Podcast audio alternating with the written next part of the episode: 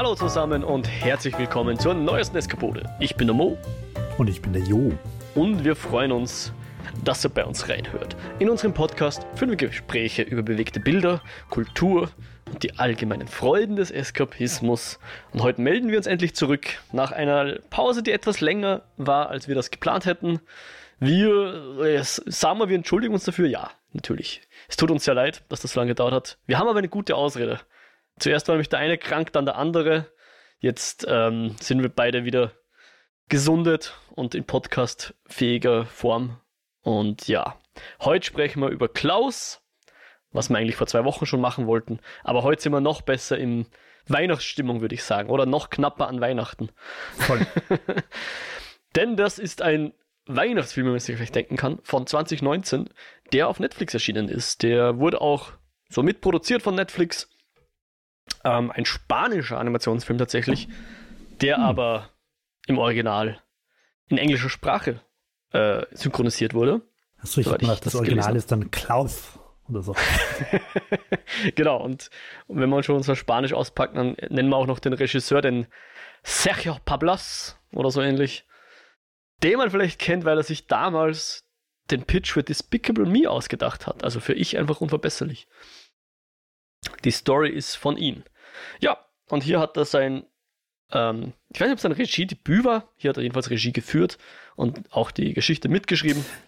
Da, da muss ich nochmal kurz einwerfen, dass ich ja, äh, ich glaube, ich habe das schon mal erwähnt, so einen, so einen ähm, YouTube-Dude, das Namen ich tatsächlich gar nicht weiß, also der so Concept Art und so weiter macht, mhm. der äh, Stein und Bein schwört, dass er quasi eine Story gepitcht hat, die quasi Despicable Me war, die nicht genommen worden ist und kurze Zeit später dann, also die Produktion von Despicable Me begonnen hat. Oh, okay. Das heißt, möglicherweise also er sagt, gute er will keine Namen nennen und er will keine, er will nicht da irgendwie mit dem Finger auf irgendwen zeigen. Er hat nur eine Story gepitcht, wo ein Bösewicht bla bla bla dies und jenes macht und dieser Film ist später erschienen und er hat nichts dafür gekriegt. Okay. okay. Na dann hoffen wir mal, dass der Sergio hier kein Ideendieb ist.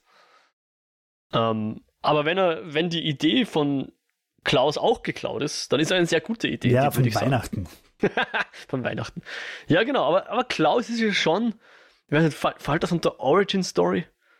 Kann man das so sagen? Wir, wir spoilen jetzt eh noch nichts, aber so das, das Setup seufzt, okay.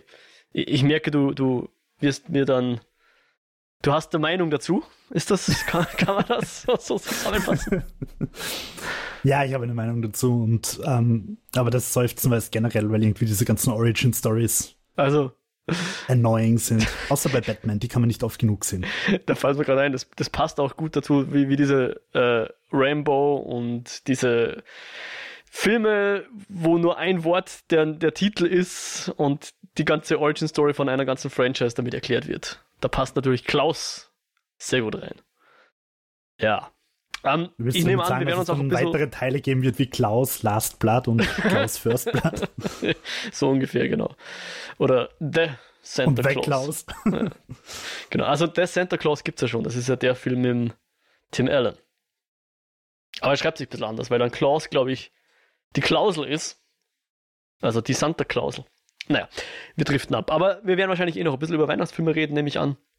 Was ich glaube ich noch nicht erwähnt habe, was ich aber unbedingt erwähnen möchte, ist, wer jetzt von Klaus noch nichts gehört hat. Das ist ein Animationsfilm und zwar kein 3D-animierter Animationsfilm, sondern tatsächlich ein Hand-Drawn Animation, ein 2D-Animationsfilm. Mhm. Was man nicht unbedingt sofort vermuten wird, wenn man, wenn man den Film sieht oder auch äh, einzelne Frames aus dem Film sieht oder das Netflix-Poster sieht oder sonst irgendwas, weil er tatsächlich sehr 3D animiert ausschaut. Sehr 3D animiert ausschaut, ja genau. Also die haben sich da extra weißt du, für den Film haben? so ungefähr, ja. Also ich will mir jetzt nicht erlauben, das, das, das in, in technischen Details äh, zu er, erklären. Das würde ich mir nicht herausnehmen. Aber sie haben dafür eine eigene Technik entwickelt sozusagen. Also der der Regisseur hat, wie er selber sagt, so in, in der ganzen Welt versucht, Leute zu finden, die ihm das so ein bisschen, die wissen, wie man sowas macht. Und letzten Endes hat er dann im Haus einen Animator gefunden, der ihm so ein bisschen über die Schulter geschaut hat und sich dachte, hey, warte mal, gib mir mal eine Sekunde, ich probiere da was aus. Und dann haben sie es ausprobiert und es war schon gar nicht so übel. Und damit das dann, wie soll man sagen, einigermaßen gestreamlined werden kann, sodass nicht nur der eine Animator das hinkriegt, sondern dass mehrere Leute dran arbeiten können und die Technik einigermaßen effizient ist, haben sie sich dann noch mit einem, ich glaube, französischen äh, Entwickler zusammengetan. Also ein Entwicklerstudio, die ihnen dann so eine propriätäre, sagt man das so? die ihnen halt noch eine Software gebastelt haben, die das machen kann. Aber im Grunde geht es darum, dass hier die Software erkennt sozusagen Bewegungen. Ähm, also wie sich, also man kennt das vielleicht aus dem Visual Effects Bereich so ein bisschen Tracking, ja, wo man, wo man keine Ahnung, äh, jemanden etwa ein, eine Tattoo auf dem Rücken drauf trackt, ja, also der wird gefilmt ohne Tattoos, vielleicht noch mit Markern. Und dann werden die Marker getrackt oder die, der Rücken wird getrackt mit spezieller Software. Und dann wird in diesen, in diese, mit diesen Tracking-Informationen äh, die Transformation sozusagen wird dann verwendet, um zum Beispiel ein Tattoo auf den Rücken zu geben oder irgendwas anderes, ja. Oder und Tentakel ähnliche, bei irgendeinem David Jones. Äh, ja, genau, wobei das, das ist dann eindeutig schon äh, 3D. Track und so weiter. So, das geht auch in begrenzten Rahmen äh, mit also reiner 2D-Technologie. du quasi auf Flächen, genau. Flächen trackst. Genau, das, das geht auch bis zu einem gewissen Grad. Und mit so ähnlicher Technik, wenn ich das richtig verstanden habe, haben sie das auch hier gemacht. Also die erkennt quasi, aha, diese, dieses Gesicht, also jetzt kennt natürlich jetzt nicht nur das Gesicht, aber es erkennt, dass dieser Haufen Pixel, diese Linien bewegen sich, die habe ich im Frame 1 hier gesehen und in Frame 2 da und in Frame 3 da. Das ist also eine Bewegung von rechts nach links oder links nach rechts oder oben unten oder was. Vielleicht sogar eine, vielleicht staucht sich das Gesicht, weil sie sich dreht oder sonst irgendwas. Diese Bewegung erkennt die Software und kann dann eben verschiedene Ebenen ähm, quasi mit dem Gesicht mitbewegen. Das heißt, du zeichnest ganz am Anfang zum Beispiel auf das Gesicht ein, weiß ich nicht, einen, ein Glanzlicht in die Augen. Oder eben diese, weiß ich nicht, äh, wenn von unten ein Lagerfeuer kommt, dann hat der unten so einen roten Schein vielleicht am Kinn. Am Kinn, ja. Genau. Und dass die Software nimmt dann diese Ebene, die du gemalt hast, und bewegt die mit dem Gesicht mit. Und so schaut und es dann aus. Sie aber auch an. Passt sie dann genau an, sodass die, dass die Transformation glaubwürdig ist, ja. Was ja. wirklich sehr schwierig ist, wenn sich Dinge drehen, zum Beispiel, also so klassische 3D-Transformationen sind natürlich schwieriger, aber anscheinend hat die Software, ja, die scheint gut zu funktionieren und vermutlich auch viel Hilf, Hilfe von menschlichen Animatoren und Animatorinnen aber das scheint ein, einigermaßen gut zu funktionieren, weil sie haben den ganzen Film so gestaltet. Und ich glaube, äh, aus wirtschaftlichen Gründen musste das einigermaßen effizient sein, weil sonst wird dir das zu teuer. Und ja, also um es vielleicht kurz zusammenzufassen nochmal, du hast das, glaube ich, also besser erklärt, als ich es im Detail gewusst habe. Was, was das Ding einfach macht, ist, es macht sehr überzeugende Lichteffekte, also Licht- und Schatteneffekte auf 2D-Objekte, dadurch, dass sie einfach ziemlich nach 3D-Animationen ausschauen. Mhm. Ähm, ich habe vorher gerade noch mal so ein Video überflogen von Insider, ähm, wo sie sagen, dass da halt auch jede Menge AI schon im Spiel ist, weil du, weil du, weil der Computer sonst einfach nicht kapiert, was er da machen muss. Was weiß ich, vielleicht haben sie das auch nur gesagt, weil es gerade ein Modebegriff ist. Mhm, könnte sein. Ähm, mhm. Und äh, ich habe aber schon vor längerer Zeit mal ein Corridor Crew Video gesehen, wo sie auch einfach hellauf begeistert waren von diesen Lichteffekten. Mhm. Und was ich halt einfach geil finde, ist, dass du halt wirklich einfach einen 2D-Film hast, der ausschaut wie ein 3D-Film ist. Also das ist quasi das Beste aus beiden Welten. Ja. Um, und ich frage mich nur, ich meine, der Vorteil von 3D ist ja de facto einfach der, dass du dich um diese ganze Scheiße nicht kümmern musst, weil mhm. eben so Sachen wie Licht einfach automatisch passieren.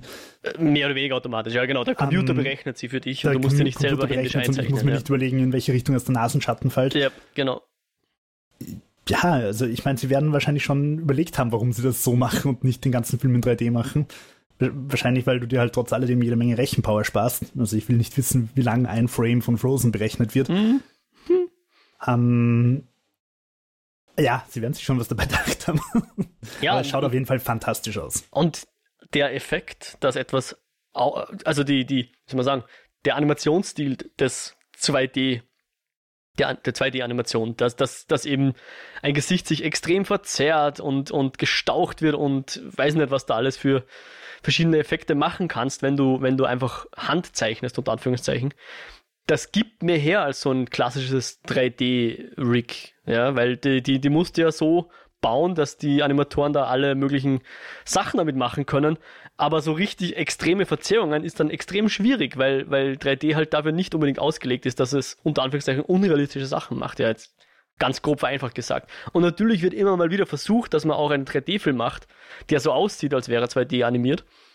Aber ich finde, es ist selten wirklich ja, gut gelungen, dass du so diese extreme Cartoonigkeit auch mitbekommst. Ja. ja, da kommt dann sowas raus wie dieser Asterix-Animationsfilm zum Beispiel den ich fairerweise nicht gesehen habe. Aber an was ich jetzt denken musste, ist dieser neue ähm, Disney-Film, den, glaube ich, niemand geschaut hat im Kino.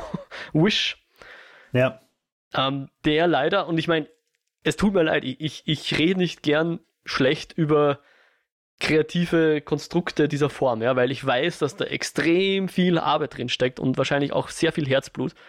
Aber als ich den Trailer zu Wish gesehen habe, hätte ich im Leben nicht geglaubt, dass das ein Disney-Film ist. Das sah aus nach B-Ware, ähm, eher billig produzierter, pseudo ähm, handgemachter 3D-Film halt.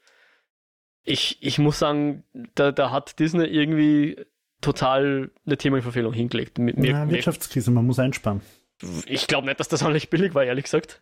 Aber irgendwie mit dem Artstyle, oder vielleicht ist es auch ein persönlicher Geschmack, aber mir sagt der Artstyle von Wish einfach Überhaupt nicht. Ich habe mal den Trailer gesehen. Ja.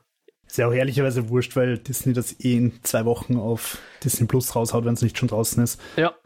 Wo ich mich auch frage, wie sich das rentiert. Ich kann mir nämlich nicht vorstellen, dass sich das mit Abo-Zahlen rentiert, dass dann ein Indiana Jones 5 dann zwei Monate später schon oder vier Monate später auf Disney Plus hast. Mhm. Aber, aber sie werden auch da hoffentlich wissen, was sie tun. Ja. Ja, auch der neue ähm, Poirot von, von wie heißt ja, der? Voll. Haunting of Venice oder Ja, richtig, Venice genau. At Venice und sowas. Ähm, der ist ja auch schon. Obwohl der Film Voll. noch im Kino läuft bei uns, ist der schon auf Disney Plus. Echt? Ja. Mhm. Weil ähm, den haben wir tatsächlich, das ist wahrscheinlich unser nächster Film auf der Watchlist. Mhm. ähm, und dann auch Indiana Jones 5 bald mal. Ja. ähm, ja. Für, noch ganz kurz, ich meine, so richtig viel Ahnung habe ich jetzt auch nicht von 3D-Animation, aber das Problem, angenommen, ich würde es 3D machen und ich würde es, wie du gesagt hast, so mit extrem verzerrten äh, Proportionen machen, dass er sich dreht und durch die Drehung wird seine Nase plötzlich lang oder was auch immer, ja. Dann müsste ich ja das 3D-Modell dementsprechend immer aufblasen oder anpassen, oder? Ja, genau. Und das führt dann unter anderem dazu, dass halt zum Beispiel einfach auch die Texturen dann verzerrt werden, oder? Also wenn ich das einfach, wenn ich jetzt einfach nur die Nase größer machen würde, würde die Textur, die drauf liegt, dann auch schwammig werden, beziehungsweise halt müsste ich da dann halt wieder neue Textur drauflegen und so weiter. Ich weiß nicht, ob die Texturen das Problem sind, weil du kannst wahrscheinlich, ich sage jetzt mal, prozedurale ähm, Texturen und Materialien dafür finden, wo du gar keine Textur brauchst, wo die, wo die Auflösung nicht unbedingt relevant ist. Okay. Aber es wird einfach unhandelbar, so ein, so ein Konstrukt, weil du musst dann entweder ein Rig machen, wo du die Nase lang machen kannst und die Ohren lang machen kannst und das Kinn schmal und den Kopf lang und weiß nicht was. Also sprich, das wird einfach unübersichtlich. Wird absolut un, unwartbar, das Ding. Oder du verzichtest auf ein Rig und musst dann halt alles händisch verzehren und so weiter. Ja. Und ich glaube, so oder so wird es dann irgendwann unmöglich, da, da noch eine, eine fließende Animation damit hinzukriegen, weil das Ganze muss ja auch äh, immer noch gut animiert werden. Ja? Und das ist halt im, im, im handgezeichneten Bereich ist, ist das wesentlich handelbarer, weil du dir halt, weil du nur in zwei äh, Ebenen, äh, in zwei Dimensionen arbeiten musst. Ja? Wenn das Ganze noch in drei Dimensionen äh, passiert, dann glaube ich, ist das einfach. Kannst wahrscheinlich Wobei, die zwei besten Animatoren der Welt dafür engagieren und die sieben Jahre lang dran sitzen lassen für eine Szene. Dann wird das wahrscheinlich einigermaßen gut aussehen, aber so kannst du halt keinen Film machen von eineinhalb Stunden Länge. Ja, voll. Wobei du ja dann im, ich habe vergessen, wie das heißt, diese Zwischenbilder bei handgezeichneten Animationen. Die In-Betweens, ähm, ja, du, Tweens. Ja, genau, wo mhm. du dann irgendwie zwei Nasen und vier Augen und so weiter hast, wenn sie schnell den Kopf schütteln und ja, so. Ja, die, die sogenannten Smear-Frames sind das, ja. Smear-Frames, okay. Ja. Da gibt es auch, also gibt's auch ganze Instagram. Smear-Frames googeln. ja.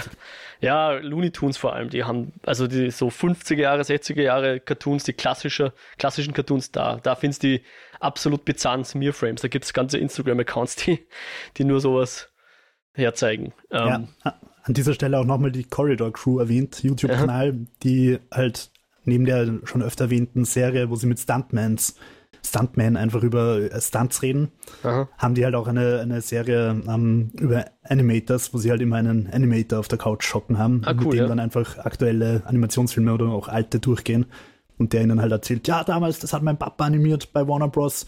1412, damals, bevor sie Amerika entdeckt haben. Und ähm, das ist aber sehr interessant, also wenn man sich für Animationsfilme interessiert. Mhm. Jo. Yes. So viel zu Animationsfilmen. Vielleicht wollen wir dann noch ein bisschen über Weihnachtsfilme reden, weil ich weiß nicht, Jo, hast du eine Meinung dazu, was denn ein Weihnachtsfilm ist? Du meinst außer Stirb langsam? Genau. Ist Stirb langsam ein Weihnachtsfilm? fragte er. Nein, das ist geklärt, das braucht man nicht fragen. gibt es um, da ein ähm, höchstgerichtliches Urteil? Ja, voll. Es, also es gibt, glaube ich, sogar von, ich weiß gar nicht mehr, wer Stirb langsam gemacht hat, 20th Century Fox, ich bin mir nicht sicher. Es gibt tatsächlich, nachdem das Internet ja diese Diskussion seit, seit Bestehen des Internets führt, ob Stirb langsam ein Weihnachtsfilm ist, mhm. hat das offizielle Studio dann tatsächlich mal einen Stirb langsam Weihnachtstrailer rausgebracht, wo sie den Film halt so geschnitten haben, als, als wäre es eine romantische Weihnachtskomödie. Mhm. Um, ja, also meine Frau schaut gerade zwei Räume weiter, also den Gang runter weiter. Um, Im Westflügel. Kevin, Im West, äh, nein, im Ostflügel Kevin. Kevin allein zu Hause, ja. Um, Teil 1, das ist natürlich ein Weihnachtsfilm, kann, kommt man nicht drum rum. Den habe ich als Jugendlicher und Kind irgendwie unglaublich dämlich gefunden, beziehungsweise das Kind nicht gesehen und dann dämlich gefunden. Jetzt finde ich ihn eigentlich, abgesehen von fragwürdigen Botschaften, durchaus unterhaltsam und ich finde, man kann ihn sich zu Weihnachten schon mal anschauen, allein wegen dem Soundtrack. Ähm, dann natürlich, also ich glaube, mein Favorite ist äh, Chevy Chase. Ja, ja, klar. Christmas äh, Vacation. Äh, schöne, wie heißt es auf Deutsch? Schöne ich Bescherung. Äh, ich glaube, ja, schöne Bescherung. Ich glaube, er hat mehrere Titel sogar auf Deutsch. Okay. Wurscht. Also mit Christmas den Chris Waltz halt, ja. Hm. Ja. Der ist natürlich einfach sehr, sehr classy. Und der ist kultig, ja. Damals, als ich noch Deutsch unterrichtet habe, auch wirklich mit jeder Deutschgruppe, alle, alle Deutschtrainerinnen und Trainer haben den zu Weihnachten immer angeschaut, weil, weil er halt auch funktioniert, wenn man quasi kaum Deutsch kann. Weil es einfach lustig ist, wenn, wenn er da irgendwie vom Haus runterfällt und so. ja, ist einfach sprachlos unterhaltsam. Aha. Er ist vor allem auch eine super deutsche Synchro. Eine der Synchros, wo in der deutschen Version mehr Witze sind als in der englischen. Echt? Ja, so wie, wie, wie auch zum Beispiel Hotshots. Wo, wo sie einfach, also ich weiß nicht, ob es viele Beispiele gibt, aber das Beispiel ist halt, sie, sie schneiden den Truthahn an, ja. Und dann essen sie alle so rum, nom, nom, nom, nom, richtig laut und so. Und die Kamera fährt halt hinter den Leuten so einmal um den Tisch rum. Also man sieht nicht, was, was sie reden, reden, oder ob sie reden. Im, Im, Englischen reden sie auch nicht, sondern essen einfach nur. Geräuschvoll, aber ohne etwas zu sagen. Und Cousin Eddie ähm, frisst halt so, nom, nom, nom, gar nicht mal so gut. Nom, nom, nom. Also ja. Cousin Eddie sagt irgendwann mal im Film auf Deutsch die alte Schlunze. Und ich finde es großartig, weil ich das, das Wort einfach vorher noch nie gehört habe. Ach, ja. Um. also schöne Bescherung. Ja, natürlich. Das ist, glaube ich, der moderne Klassiker neben den romantischen Komödien aller. Und stirb langsam. Äh, und stirb langsam, genau. Aller tatsächlich Liebe natürlich. Und auch heiß im Kommen ist ja, Liebe braucht keine Ferien. Äh, Habe ich mir sagen lassen. ob ich diese Filme kenne. Ich glaube nicht. Aber ich meine, ich habe dich ja jetzt so gefragt, ist das ein Weihnachtsfilm und so weiter. Wie ernst nimmst du das Thema? Weihnachten oder Weihnachtsfilme? Beides von mir aus. Aber Weihnachtsfilme erstmal. Ja, also ich, ich kann auch wirklich gut Weihnachten verbringen, ohne einen Weihnachtsfilm gesehen haben, gesehen zu haben. Ja. Aber realistischerweise schauen wir halt einmal Chevy Chase und einmal Kevin. Na, Dieses Weihnachten schaut meine Frau offenbar alleine. Äh, ähm, es ist ja. ja. natürlich lustig, sich zu debattieren, sage ich mal, ja, um des, Debat des, der Debattens willen und so weiter, von mir aus, ja. Aber wenn das jemand wirklich ernst nimmt und sagt, nein, das ist kein Weihnachtsfilm und das schon, weil bla bla bla, finde ich das immer ein bisschen übertrieben, weil. Ja, sicher. Hey, wenn dir etwas Freude macht und du damit niemandem was schadest, hey, dann sag, das ist ein Weihnachtsfilm, dann ist es mir sowas von egal. Wenn du den gerne zu Weihnachten schaust, dann ist es ein Weihnachtsfilm. Herr der Ringe. Ist ein Weihnachtsfilm, weil man es zu Weihnachten im Kino gesehen hat. Yes, genau. Und immer wieder zu Weihnachten kommt er und irgendwie gehört es irgendwie dazu, obwohl in Mittelalter Weihnachten wahrscheinlich nicht mal existiert. Und Harry Potter schauen auch alle immer zu Weihnachten, oder? Äh, wir schauen immer im Herbst. Ist für uns ein Herbstfilm. Aber ja. Herbstfilm. Genau, weil da gibt es halt eine Szene, wo Weihnachten ist oder Winter ist und hey, damit von mir aus ist das ein Weihnachtsfilm, ja. Äh, ich denke mir halt, es ist selten was besser geworden durch irgendwelche unsinnigen Genre-Diskussionen. Mm, wahre Worte, ja. Ähm, ja. Bringt mir halt einfach nichts, wenn ich mich da in irgendein Skelett zwänge und sage, das ist so und das ist jenes und äh, mir fällt gerade spontan ein, was natürlich ein fantastischer Weihnachtsfilm ist, den jeder Mensch mindestens zweimal in seinem Leben gesehen haben muss. Mhm. Vielleicht auch dreimal. Ist natürlich Harold and Kuma A Very 3D Christmas. Den habe ich tatsächlich noch nicht gesehen, glaube ich. Dann hast du noch zwei bis dreimal vor dir. Nein, also, Jahr. Wenn man die Harold and Kumas mag, dann ist das, das ist der dritte Teil. Und er ist äh, wie Teil 1 und 2 ausgesprochen fantastisch in jeder Hinsicht. und ich glaube, im Kino war er 3D, äh, weil er hat äh, zwei, drei so unnötige Szenen, wo irgendwelche hässlichen 3D-Objekte ins oh, Bild fliegen. Okay. Aber auch darüber hinaus ist es ein wirklich fantastischer Weihnachtsfilm. Okay, passt. Also Harold und Kuma Go to White Castle fand ich ja ganz lustig. Der zweite heißt irgendwas mit Guantanamo, gell? Ja, gut, uh, Escape from Guantanamo Bay. Ich weiß nicht, ob ich den gesehen habe. Ja, aber den, den Weihnachtsfilm habe ich definitiv nicht gesehen. Vielleicht sollte ich das mal tun. Also ich, ich glaube fast, wenn ich sie rein müsste, würde ich sagen 3, 2, 1. Der 1 ist das schlechteste für dich. Ja, ich finde schon. Okay, interessant. Ja, ja, doch, doch. Nein, da kann ich mich ehrlicherweise kaum erinnern. Okay, ja. Na, also doch, wirklich 3, 2, 1. Also natürlich, weil sie immer noch eine Spur übertriebener sind als die Vorgänger.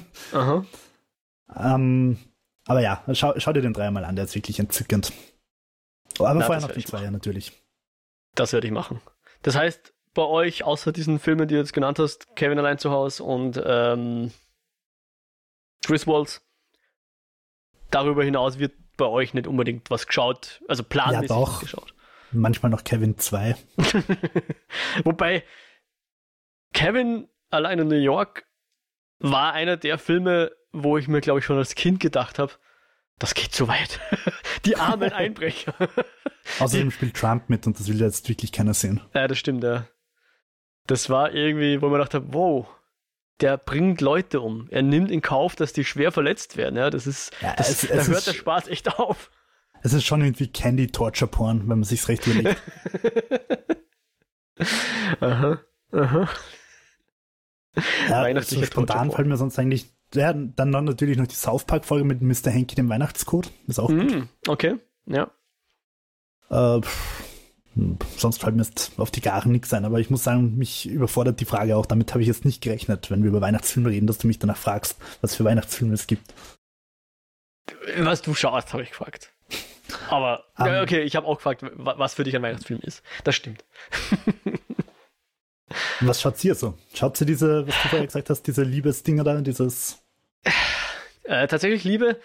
Ich meine, ich habe den früher schon das ein oder andere Mal gesehen und muss auch sagen, dass ich den früher nicht so schlecht fand. Das ist halt einer dieser Filme, wo jetzt mittlerweile das Internet äh, sagt, und man muss ihm dann auch manchmal recht geben im Internet, dass da mal paar problematischere Sachen drin sind, die man halt dann entweder anerkennen muss und sagen, na, den Film schaue ich nicht mehr oder halt den Film trotzdem schaut.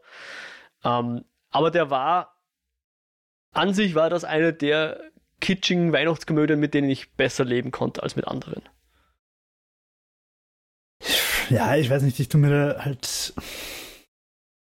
Ja, es ist schwierig. Ich finde, das muss man von Fall zu Fall hm, beurteilen. Ich kann mir schon vorstellen, in welche Richtung das dann geht, was du gerade angesprochen hast. Äh, ja. Mir fällt da als Beispiel dann immer so ein Jurassic Park 3 oder Indiana Jones 2. Solche weiblichen Figuren würden man heute wahrscheinlich auch nicht mehr machen, ah. die halt außer Kreischen und Schreien nichts können. Ähm, ja, ich finde, ja. man kann sich die Filme halt trotzdem anschauen, auch wenn sie vielleicht im Nachhinein, wie man so schön sagt, ein bisschen cringe sind. ja, genau, cringe. Ähm, was also ich halt ganz gerne. Was Wobei das auch ein Weihnachtsfilm wäre. Entschuldigung, welcher wäre ein Weihnachtsfilm? Grinch. Der, der Grinch, ja. Mhm, mhm. Der mit Tim Carey. Ja, ich bin mir nicht sicher. Ich glaube, den habe ich tatsächlich auch nicht gesehen. Okay. Na, was? Entschuldigung. was, was für mich immer so ein bisschen zu Weihnachten dazugehört ist, man ist ja dann gern mal bei Verwandten, also im Elternhaus oder sonst irgendwo. Und bei mir läuft es dann oft raus, raus, dass ich einfach super faul werde und einfach im Fernsehen was schaue, was gerade ist. Weil ich sogar zu faul bin, mir zu überlegen, was ich jetzt schauen könnte. Und das habe ich auch mittlerweile so ein bisschen embraced und, und mache das tatsächlich auch manchmal bewusst. bewusst. Und zum Beispiel habe ich da äh, die Paddington-Filme gesehen. Mhm. Und die sind echt nicht schlecht. Mhm. Also ich glaube, ich wollte dich eh schon mal überzeugen, dass wir die ja. vielleicht auch äh, eskapodisieren. Schauen wir mal, ob wir dazu noch kommen. Aber sowas, das gehört für mich auch zu Weihnachten. Einfach irgendeinen Film schauen, der gerade läuft. Sind halt dann meistens auch Weihnachtsfilme. Und hey, manchmal ist da ein Glückstreffer dabei. Und wenn es schlecht ist, dann schaltest um und suchst dir das nächste, was gerade irgendwo läuft. Ist Sound of Music ein Weihnachtsfilm? Äh, ich glaube nicht. Ich überlege gerade, spielt der irgendwann mal zu Weihnachten? Weiß ich nicht. Daran kann ich mich nicht erinnern. Ja. Meine um, Erinnerung ich weiß, Music. Alle, alle Amis immer zu Weihnachten schon. Ah, echt? Ah, das ist das nächste. Weihnachtstraditionen. Das ist genau dasselbe wie mit Weihnachtsfilmen.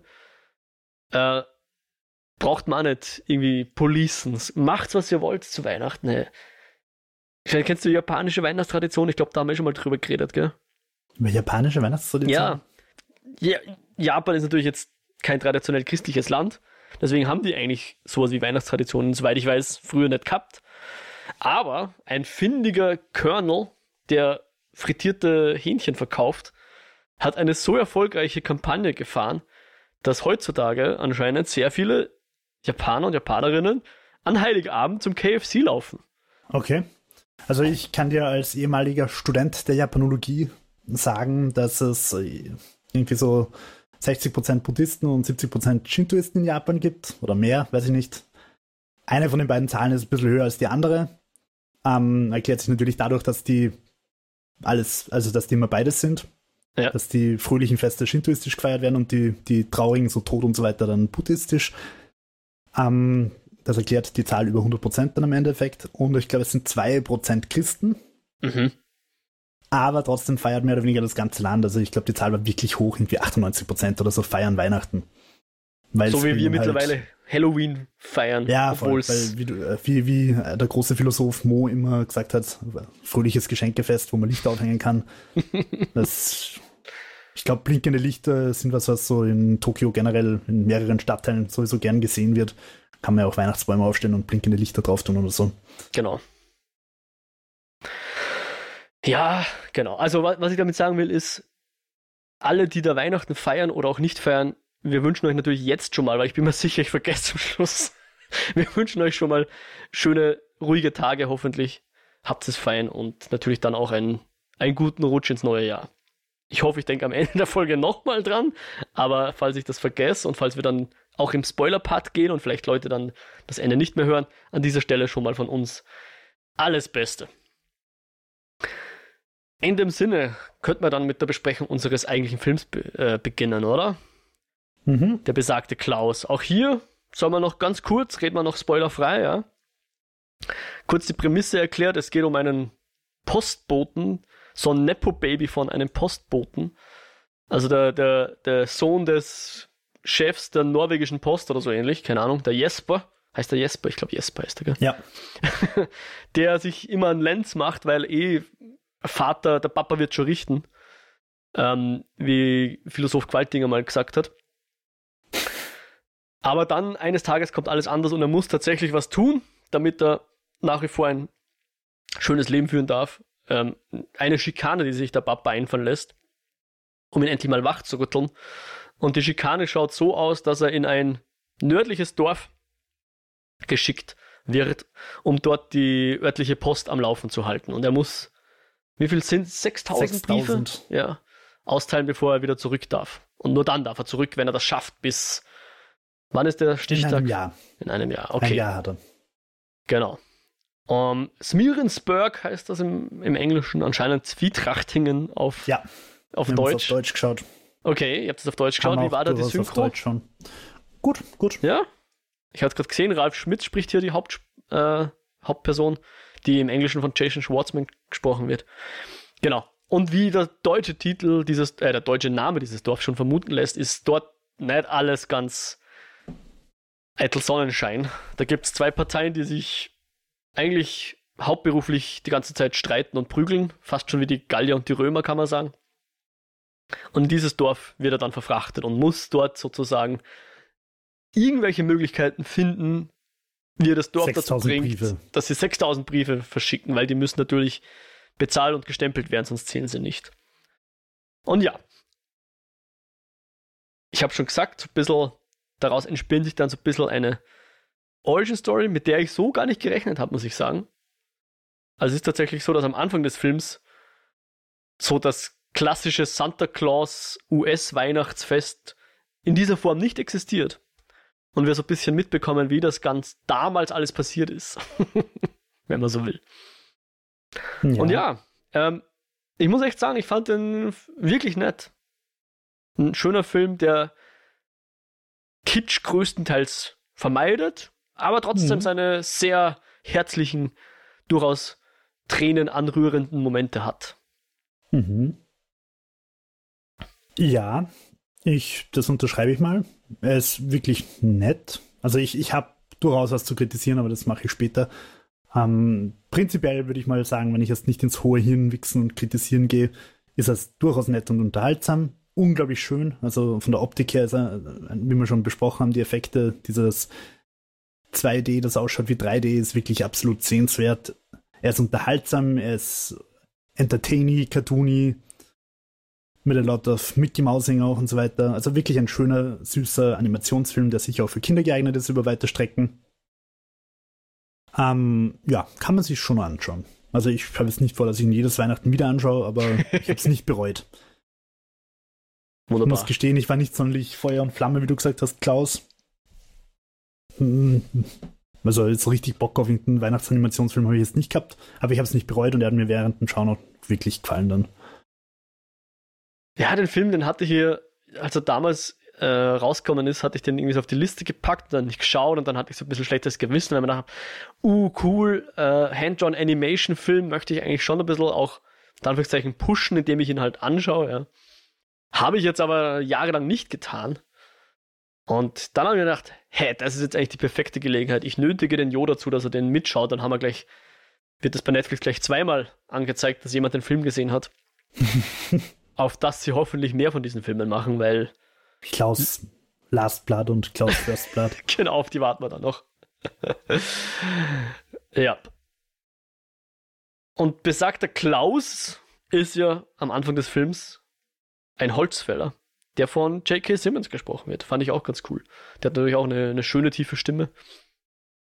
Auf Deutsch hat er eine ganz entzückende Stimme, so eine äh, bisschen sanfte, weiche, so, ja, okay. Mhm. Mhm, ein, ein gewisser Rufus Beck. Der, der Name sagt mir irgendwas.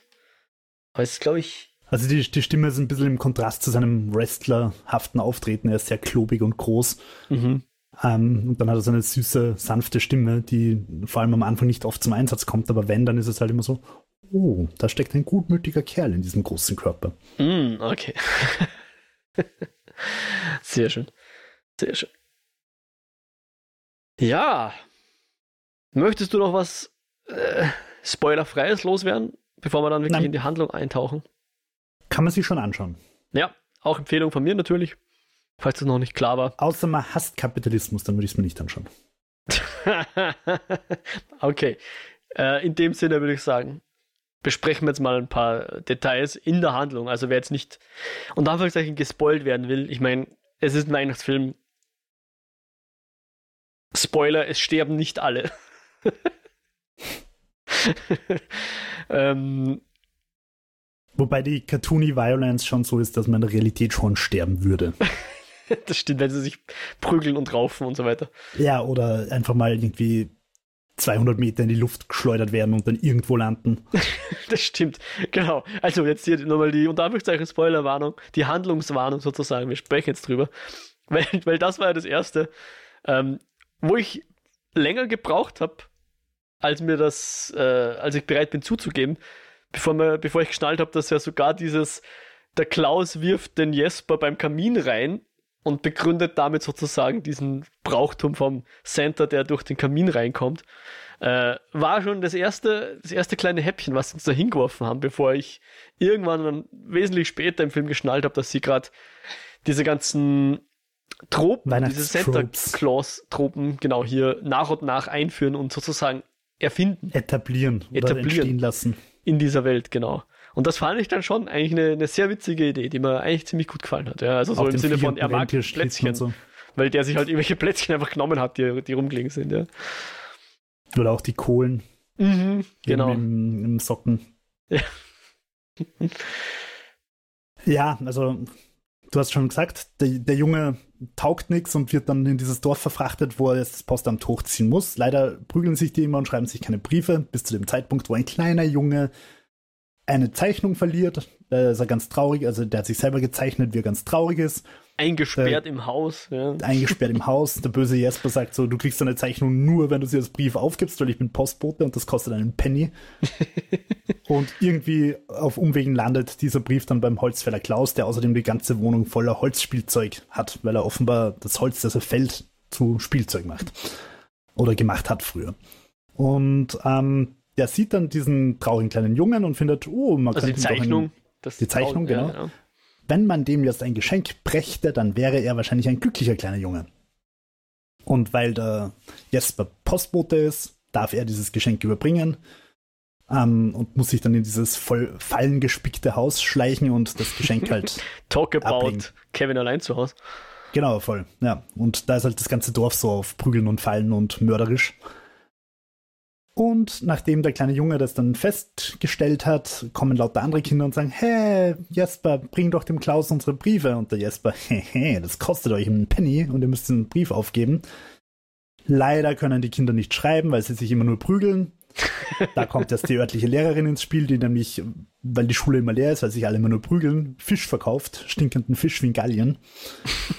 äh, und die schon ganz aufgegeben hat. Äh, aber er also der Jesper überzeugt sie dann, dass sie doch irgendwie den Kindern Schreiben beibringt. Warum? Nicht damit sie gebildet sind, sondern damit sie seine Briefe schreiben können, die er dann dem Klaus bringt. Und der Klaus bringt ihm dann, äh, bringt ihm dann Geschenke, beziehungsweise er bringt für den Klaus die Geschenke.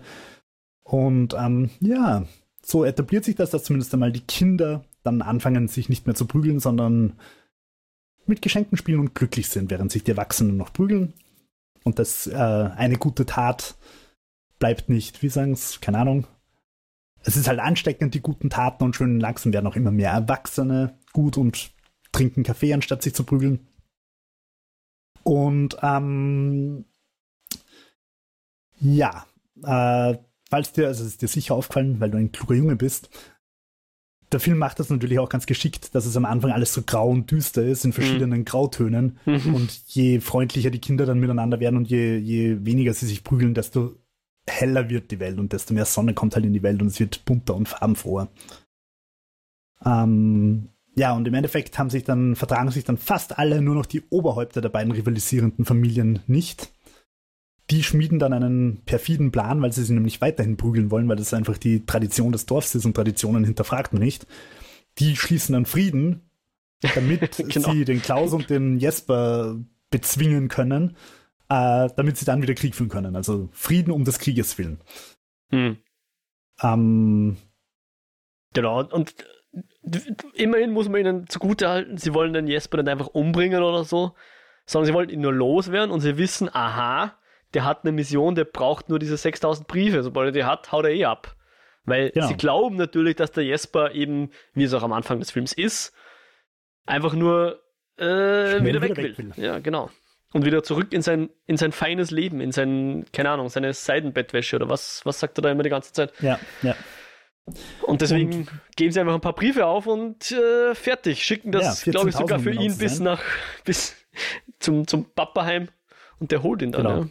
Also 14.000 Briefe schicken sie heimlich als böse Tat, womit dann der Jesper sein Ziel erfüllt. Und gerade vor Weihnachten ähm, kommt dann der Papa und sagt, oh, du hast eine Mission erfüllt. Und der Klaus und äh, die, die neue Freundin, das Love Interest von Jesper, die Lehrerin, sind dann ganz schockiert und so, oh mein Gott, er ist nur da, weil er 14.000 Briefe schicken hat müssen. Er mag uns gar nicht wirklich, weil die natürlich nicht wissen, im Gegensatz zu uns Zuschauern, dass er sich längst in, den Dorf, in das Dorf verliebt hat und in seine Einwohner und ihre Belangen.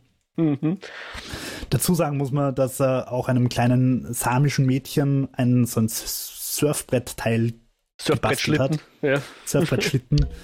äh, was dazu geführt hat, dass die ganzen alten samischen Männer und Frauen zum Klaus gekommen sind und jetzt dort bei der Weihnachtsproduktion helfen, also mehr oder weniger die fleißigen Elflein. Richtig, genau, in den lustigen Uniformen. genau, und die verpassen dem Klaus dann auch seinen roten Umhang. Genau. Und was man auch nicht vergessen darf, irgendwann ist natürlich die Kutsche mit dem Pferd nicht mehr ausreichend, um so viele Geschenke zu äh, transportieren. Da rekrutieren sie einfach die örtlichen Rentiere und, sch und schnallen die vor die Kutsche. Die Räder der Kutsche, die knacken natürlich auch irgendwann ab und dann hat man natürlich einen Schlitten und hey, da haben wir unseren Rentierschlitten. Und wenn man da ganz schnell über eine Schlucht drüber springt, weil, weil, weil man die Kontrolle wird. verliert oder von den Bösen gejagt wird, genau, dann haben wir natürlich auch unseren schönen am äh, vorbeifliegen. Exakt. Und so ja. nach und nach alle Truppen check, check, check und check. genau, also so, so entstand Weihnachten mhm. in Zwietrachting. Ähm, Komplett ohne christliche, christliches Zutun, glaube ich, oder? Der ganze Film erwähnt nie irgendwie Jesus oder. Das stimmt. Genau. Die, also die Krippengeschichte oder sonst irgendwas. Ja. Und auch nicht Odin, von dem ja eigentlich der Weihnachtsmann inspiriert ist. Ähm, Genau, und der Klaus entschließt sich dann halt natürlich, dass er nicht mit dem Vater mitfährt, sondern im Dorfe bleibt. Der böse Plan von den, von den Bösen geht auch nicht auf und im Endeffekt haben alle Kinder ihre Geschenke und sind glücklich.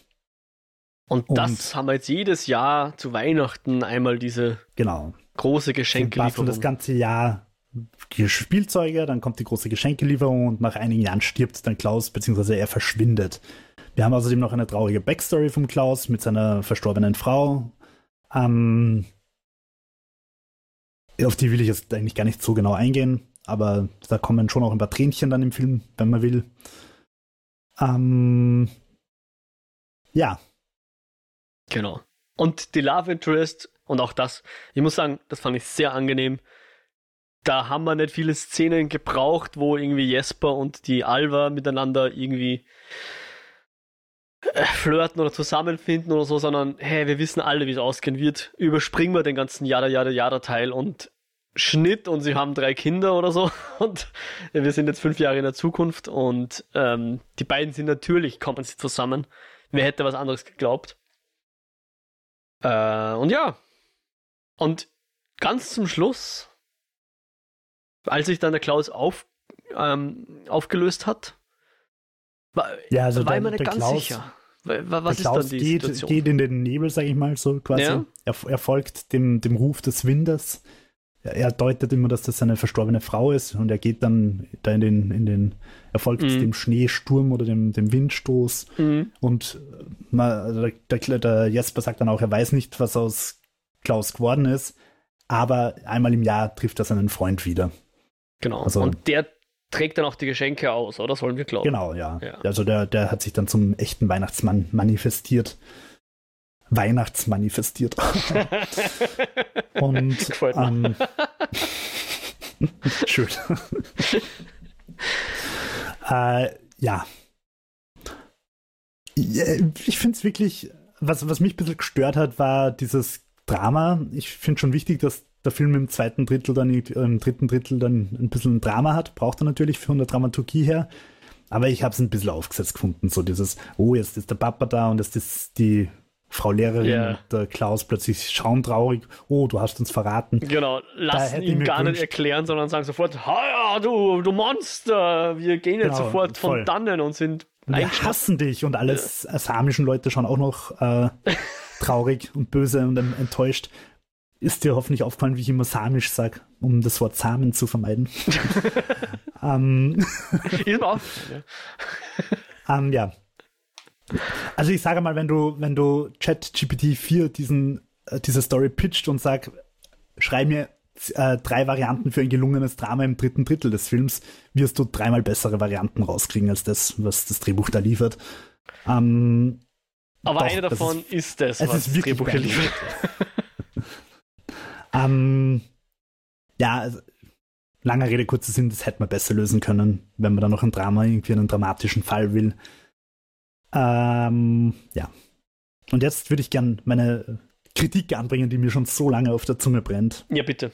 Also das war jetzt gar nicht die im dritten Akt, sondern es war jetzt noch eine Kritik. Nein, nein. Also, was mich tatsächlich einfach ein bisschen stört, du hast es gerade schon gesagt, äh, Weihnachten kommt nicht vor sondern es geht, um es mal ein bisschen auf eine Metaebene heben, zu heben, es geht um so ein reiches Söhnchen aller Elon Musk, das da irgendwie als gut gepushter Entrepreneur irgendwo hinkommt, dort ordentlich streamlined und irgendwie äh, Supply Management auf, auf die Reihe bringt, einen Haufen Einheimische ausbeutet für sein eigenes, für sein eigenes ähm, äh, Wohlergehen. Stimmt. Und also es ist im Prinzip einfach eine große, große Ode an, an Angebot und Nachfrage, wobei er das Angeb äh, wobei er die Nachfrage selber schafft. Ähm, ja, das hat mich irgendwie im Endeffekt, es ist nicht tatsächlich nicht der Gedanke, den ich hinter Weihnachten habe. Ja? Nix, also nichts gegen Kapitalismus, ganz toll und super, aber Weihnachten, finde ich, sollte tatsächlich einfach mehr sein. Und wenn es nur kitschig Nächstenliebe ist oder so und nicht, ich gebe euch Geschenke, dann seid ihr alle glücklich und prügelt euch nicht mehr. Mm. Ja, äh, stimmt. Ich, ich, muss zugeben, den, den Aspekt hatte ich so gar nicht halt betrachtet, aber der ist definitiv reduziert. Da. Du hast ein Geschenk und jetzt seid glücklich und heute goschen.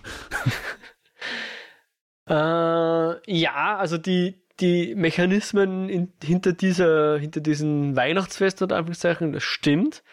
Aber mir kommt schon vor, dass der, dass der Film uns zuerst eine Situation präsentiert, wo wir quasi unter den Sünden der Väter leiden. Ja? Also wir machen das, weil unsere Vorfahren das schon immer so gemacht haben und weil wir jetzt unsere Nachbarn hassen, hassen unsere Nachbarn uns und deswegen geht das immer so weiter.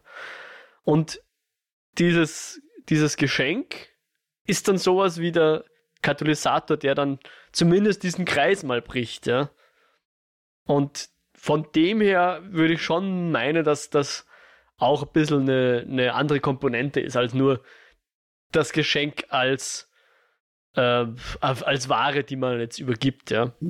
Ja, aber es ist halt im Endeffekt ein Produkt und nicht, dass sie sich an einen Tisch setzen und das ausdiskutieren. Also wie gesagt, das ist wirklich Metaebenen-Nörgeln. Der Film an sich ist nett anzusehen, unterhaltsam und schön. Also ich, ich will es einfach hinwichsen.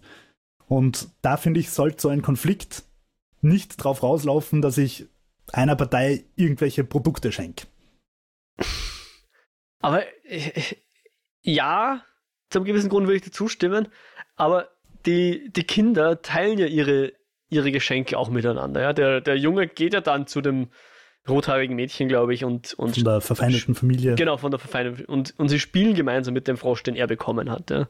Also es ist schon für mich so ein bisschen auch ein, ein Symbol eines Olivenzweig, wenn man so will. Ja? Also das, das Ding, was uns jetzt erlaubt, mal aus dem Zyklus auszubrechen, ja. Mal hier ein bisschen ein Reset zu machen. Wir haben jetzt ein Ding, was einfach da ist, um uns nur Freude zu machen und ich teile das auch mit meinen Nachbarn und Nachbarinnen. Auch wenn es natürlich ein, ein, ein Objekt ist, was ich sozusagen gekauft habe, indem ich jemanden äh, einen Brief geschickt habe und da das Ganze hat mich eine, eine Grosche gekostet oder ein, was auch immer, eine Mütze. Ja, okay, dann, dann lass ich mir einreden, dass das erste Geschenk noch äh, durchaus diesen Zweck erfüllt. Aber dann halt eine Reihe von Kindern, die alle schreien vom Postboten stehen und sagen, ich will auch Geschenke, ich will auch Geschenke. ja, es ist schon eine sehr amerikanische Version von Weihnachten. Mhm. Ja. Ja, zum gewissen Sinn muss ich da zustimmen. Auch wenn es natürlich Spanier sind, aber hey. ja, auch wobei die ich das sind never ever erraten hätte. Also, wenn ich den Film sehe und das nicht weiß und nicht finde, dass diese Namen irgendwie spanisch klingen, die da im Vorspann stehen und im Nachspann, ja. dann hätte ich halt gesagt, das ist einfach der amerikanischste Weihnachtsfilm nach Kevin. Ähm, der noch viel schlimmer ist in der Hinsicht, aber ja. Ja, also der Sergio Pablos hat ja auch eine Disney-Vergangenheit. Die kommt wahrscheinlich hier auch ein bisschen durch. in dem, okay. was er uns so zeigt, ja. Ja, der war da Animator, glaube ich, bei, bei Disney. Cool, ja. Na, also, wie gesagt, ich finde den Film wirklich sehenswert, nur dass Weihnachten halt einfach auf, auf ein reines Schenk, also bekommt billig Waren von armen, ausgebeuteten äh, Lohnsklaven. Lohnsklaven, also Leuten, die nicht mal bezahlt werden. Das stimmt, sie haben nicht mehr Lohn, ja. Und, und, und, und dann seid glücklich damit, dass man könnte es fast schon wieder sozialkritisch sehen, aber der Film äh, aufarbeitet es halt nicht sonderlich sozialkritisch, Nein, sondern so, so, das ist, that's the way und das ist gut so. ja.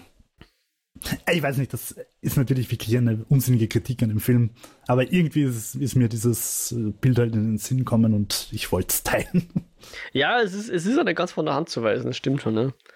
Das äh, Wobei man dazu sagen materiell muss, Materiell halt, ist ja das Wort, was ich glaube ich vorher gesagt habe. Ja, und ich, ich glaube, dass halt äh, je mehr man in den Westen geht, desto materieller ist Weihnachten tatsächlich wahrscheinlich auch. Ähm, das finde ich auch insofern spannend, ähm, weil ich glaube, El Hotzer hat das letztens schön gepostet. Amerikanische Weihnachtslieder sind so Freude, Spaß und Frohsinn. Und deutsche Weihnachtslieder sind so, es ist ein Ros entsprungen. Ja. und das ist halt so. Also, Maria durch ein Dornwald ging. Ja, voll. Aha. Also wir sind halt mehr so auf Trauer und Düster und Dunkelheit und die Arme sind halt, hey, wir sollten Lichterketten auf unsere Palmen hängen, dann schauen sie aus wie Penisse. um, ähm, Wer kennt nicht das klassische Weihnachtslied? Na, aber es, also es ist einfach so, dass amerikanische Weihnachtslieder und auch diese ganze amerikanische Weihnachtsinszenierung mit den Lichtern und, und Kaufhaus und, und es ist halt alles viel mehr auf Freude und Frohsinn und bei uns ist es halt schon so, seid besinnlich, zieht euch nach Hause zurück, esst Karpfen mit eurer Familie. Alles muss schön still sein, bitte. Ja, Wir voll. wollen sie leise haben. Und dann geht's um Mitternacht in die Kirche und friert's. ja.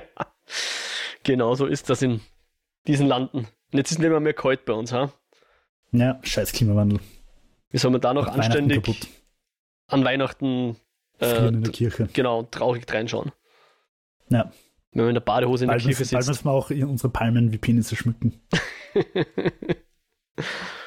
bald müssen wir das wohl. Ja. Gut, lieber Jo, gibt es denn sonst noch was zu Klaus oder zu Weihnachten zu sagen?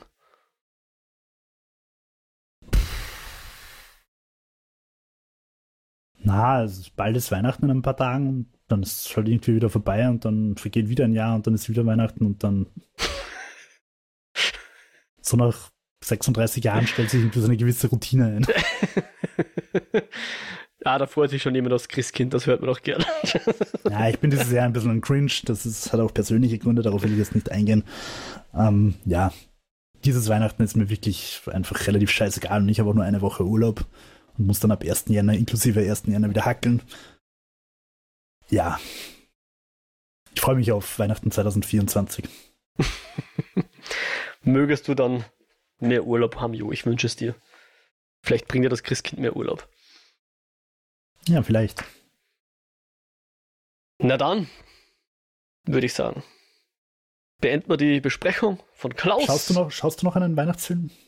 Einen Weihnachtsfilm weiß ich jetzt nicht, aber ich habe mir schon noch viele Filme vorgenommen zu schauen, bevor das Jahr rum ist, für, für damit ich halt äh, einen, einen, guten Überblick habe über alle Filme, damit ich dann die besten Filme kühlen kann, weil ich mache immer mit, mit dem Dennis ja, den Jahresrückblick und da möchte ich natürlich ein möglichst großes Datenset haben. Äh, da wird schon und noch was geschaut, ja. Glaubst du, wird der allseits beliebte und zerrissene Rebel Moon ein zukünftiger Weihnachtsfilm?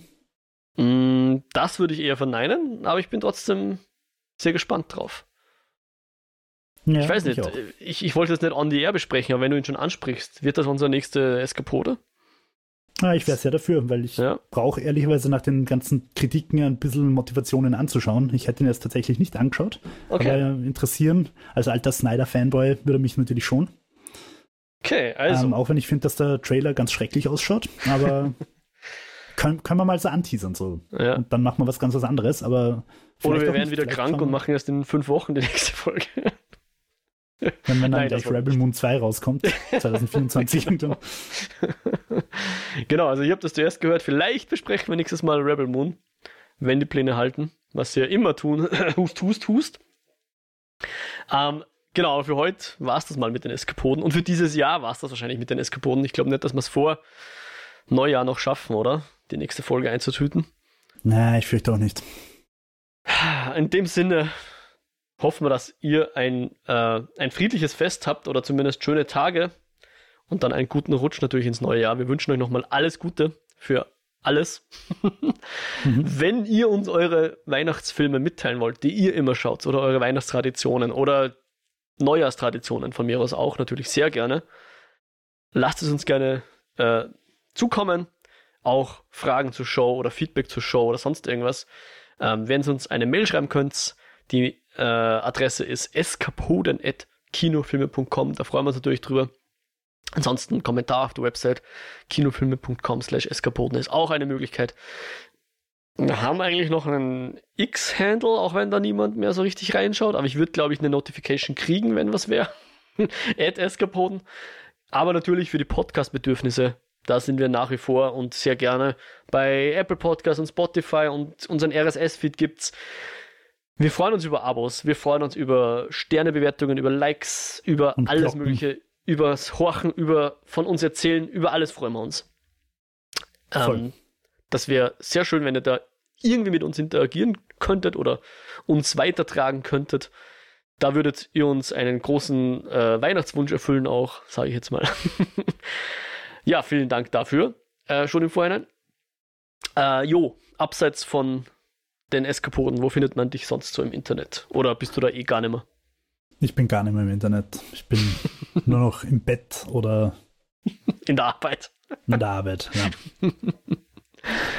Ja, na, also Twitter finde ich, will ich jetzt echt nicht mehr erwähnen, weil es ist für mich eine tote Plattform, die einfach, einfach noch nicht genau weiß, dass sie tot ist und von ein paar rechtsradikalen Zombies noch länger mitgeschleift wird und vielleicht noch ein paar Musk-Fanboys.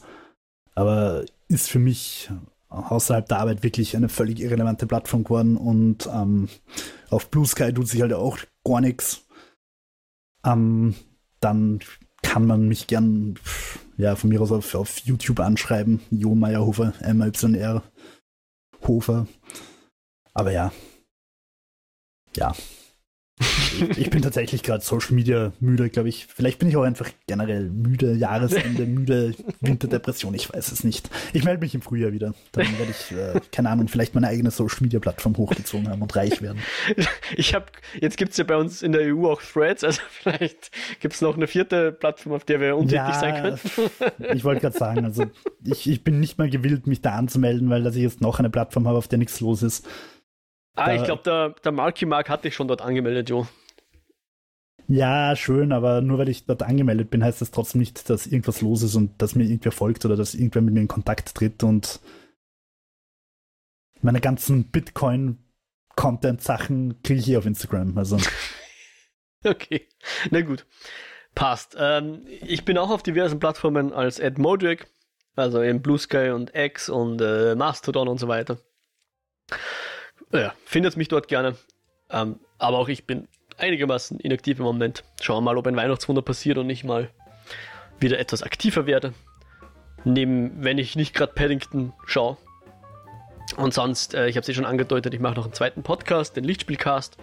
Da werden wir demnächst unsere Jahresabschlussfolge ähm, machen, wo wir das Jahr Revue passieren lassen, unsere Top 10 Filme ähm, besprechen und unsere Lieblingsserien und auch Games und derlei Sachen. Würde mich natürlich freuen, wenn du dort reinhörst. Findet man auch auf kinofilme.com slash podcasts.